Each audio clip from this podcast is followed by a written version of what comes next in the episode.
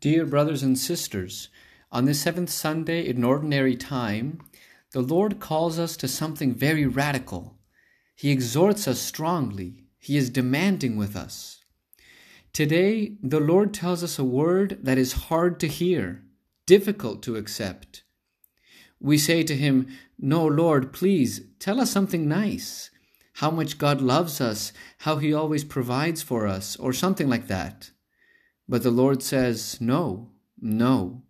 I have to talk to you about this today because this is my gospel, and I want my disciples to live my gospel. Because I didn't come down from heaven. I didn't become a weak and poor man. I didn't allow myself to be nailed to the cross to have mediocre disciples. I don't want mediocre Christians. I want saints. I want saints. And this doctrine, which I teach you today, this is sanctity. This is being a Christian. Let's start with the first thing the Lord tells us today four commandments love your enemies, do good to those who hate you, bless those who curse you, pray for those who insult you. These words are impressive. They leave us speechless. We ask the Lord, What are you saying, Lord? Love our enemies, do good to those who hate us. But why? The Lord replies, Because you are Christians, and that's what I did. We ask him, Lord, but when? The Lord answers, Always. We ask him, But how are we to do this? The Lord answers, With my grace. We ask him, But Lord, for what purpose? The Lord responds, So that you may truly be children of my Father, so that when you die and present yourself before his judgment, he will recognize you as his children and give you a great reward in his kingdom. Human nature rejects this doctrine the flesh is disgusted by this. Because as soon as we see ourselves offended, insulted, hurt by someone, we are immediately filled with rage. We even feel the heat rise from our chest to our face. And it's not long before we explode like a pot that begins to whistle when the water's boiling. We cannot tolerate the evils we receive. We simply cannot. We get angry, we get irritated, and there is no one to take away our wrath. Not everybody manifests it externally. Some people keep that grudge inside, which eats them up like a fruit that rots away. Some externally, some internally, but all of us, when we receive an offense, feel indignant and somehow begin to seek revenge. But how should a Christian respond? The Lord tells us today whoever strikes you on one cheek, present to him the other. What does this mean? Striking the cheek means when someone hurts you, when someone offends you. It doesn't have to be something physical. It doesn't have to be that they hit you or they stole something from you or anything like that. It can be a simple word. Someone said something to you that hurt you. There, they struck you on the cheek, so to speak.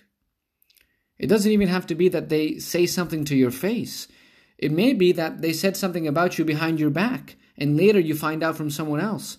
There too, they hit you on the cheek. Sometimes it's something so small, a joke, a little teasing, a bitter comment, but it offends you. There, you were hit on the cheek. And when this happens, what does the Lord recommend? Whoever strikes you on one cheek, turn to him the other. What does this turn the other mean? It's not literal, brothers and sisters, it's an expression. It means don't take revenge. Because when we get hit on the cheek, the first thing we want to do is hit back. That is, we want to take revenge. That is the natural, the human, the carnal thing to do. Oh, you hit me on the cheek. Well, now I hit you on the cheek. Oh, you hurt me. You offended me. Now I hurt you or I offend you or I deprive you of something, or I say something negative about you, or I'm bitter towards you, or I simply think badly of you. Whatever it is, I take revenge. I avenge the injustice committed against me. But the Lord tells us, no. Do not take revenge. Turn the other cheek. In other words, let them inflict that injustice on you, and instead of returning evil for evil, simply do nothing. Because the one who turns the other cheek really does nothing at all. And precisely with that, he does a lot. He does not hit back, he does not take revenge, and with that, he does a lot. To this we are called, dear brothers and sisters, in order to be truly Christians. Because a Christian is not he who is baptized, but he who imitates Jesus. The scripture says, Repay no evil for evil. Romans 12 17. And a little later on, St. Paul says, Do not take revenge, dear brothers, but leave the punishment in the hands of God. Now, some of you may say to me, But Father, enemies, the truth is, I don't have enemies. But let us not think that when Christ says, Love your enemies, he's talking about people who wish us harm and hate us. He's also talking, and above all, about the people close to you your husband, your wife, your mother, your daughter, your relatives, the members of your community, your co workers. These people, although they are not really our enemies, sometimes we see them as enemies when they do something that we don't like. Sometimes they behave as our enemies. These are the ones we should love when they ignore us, when they forget us, when they hurt us with their words, when they don't seem to care about us. And when we are struck on the cheek, it is to these that we must especially turn the other cheek. There's no need to look for enemies with whom to practice this evangelical commandment, dear Christians. We are surrounded. It is the people around you with whom you have to practice these commandments. Because as the Lord says, a man's enemies will be those of his own household. Not because they really hate each other, but because the devil, our true and only enemy, enjoys putting enmity between those who should love each other as brothers. In today's first reading, David gives us an example of this attitude. Saul was persecuting him. He wanted to kill him. And when David has the perfect opportunity to take revenge, he, being noble like the true sons of the Most High, he does not take revenge. He does not raise his hand against the anointed of the Lord. And then he says to Saul, The Lord will repay each one according to his justice and his loyalty.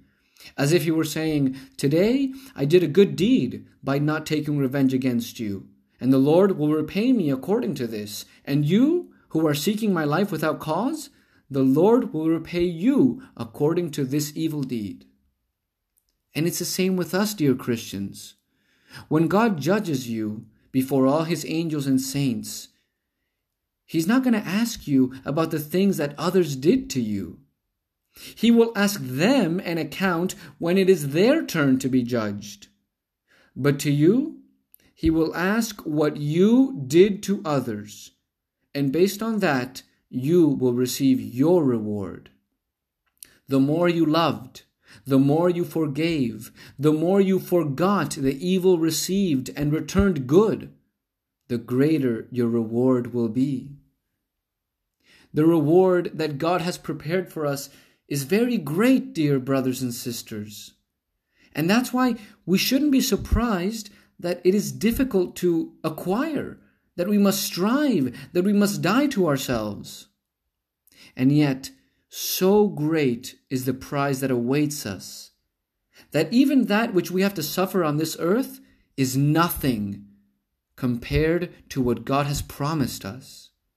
Like St. Paul says in Romans 8:18, "For I consider that the sufferings of this present time are not worthy to be compared with the glory that is soon to be revealed to us." Let us therefore receive Jesus Christ in the Eucharist at Holy Mass with a purpose of putting into action the word he has given us today, of doing what He tells us, as our mother, the Virgin Mary, taught us. Confident that I can do all things in Him who strengthens me.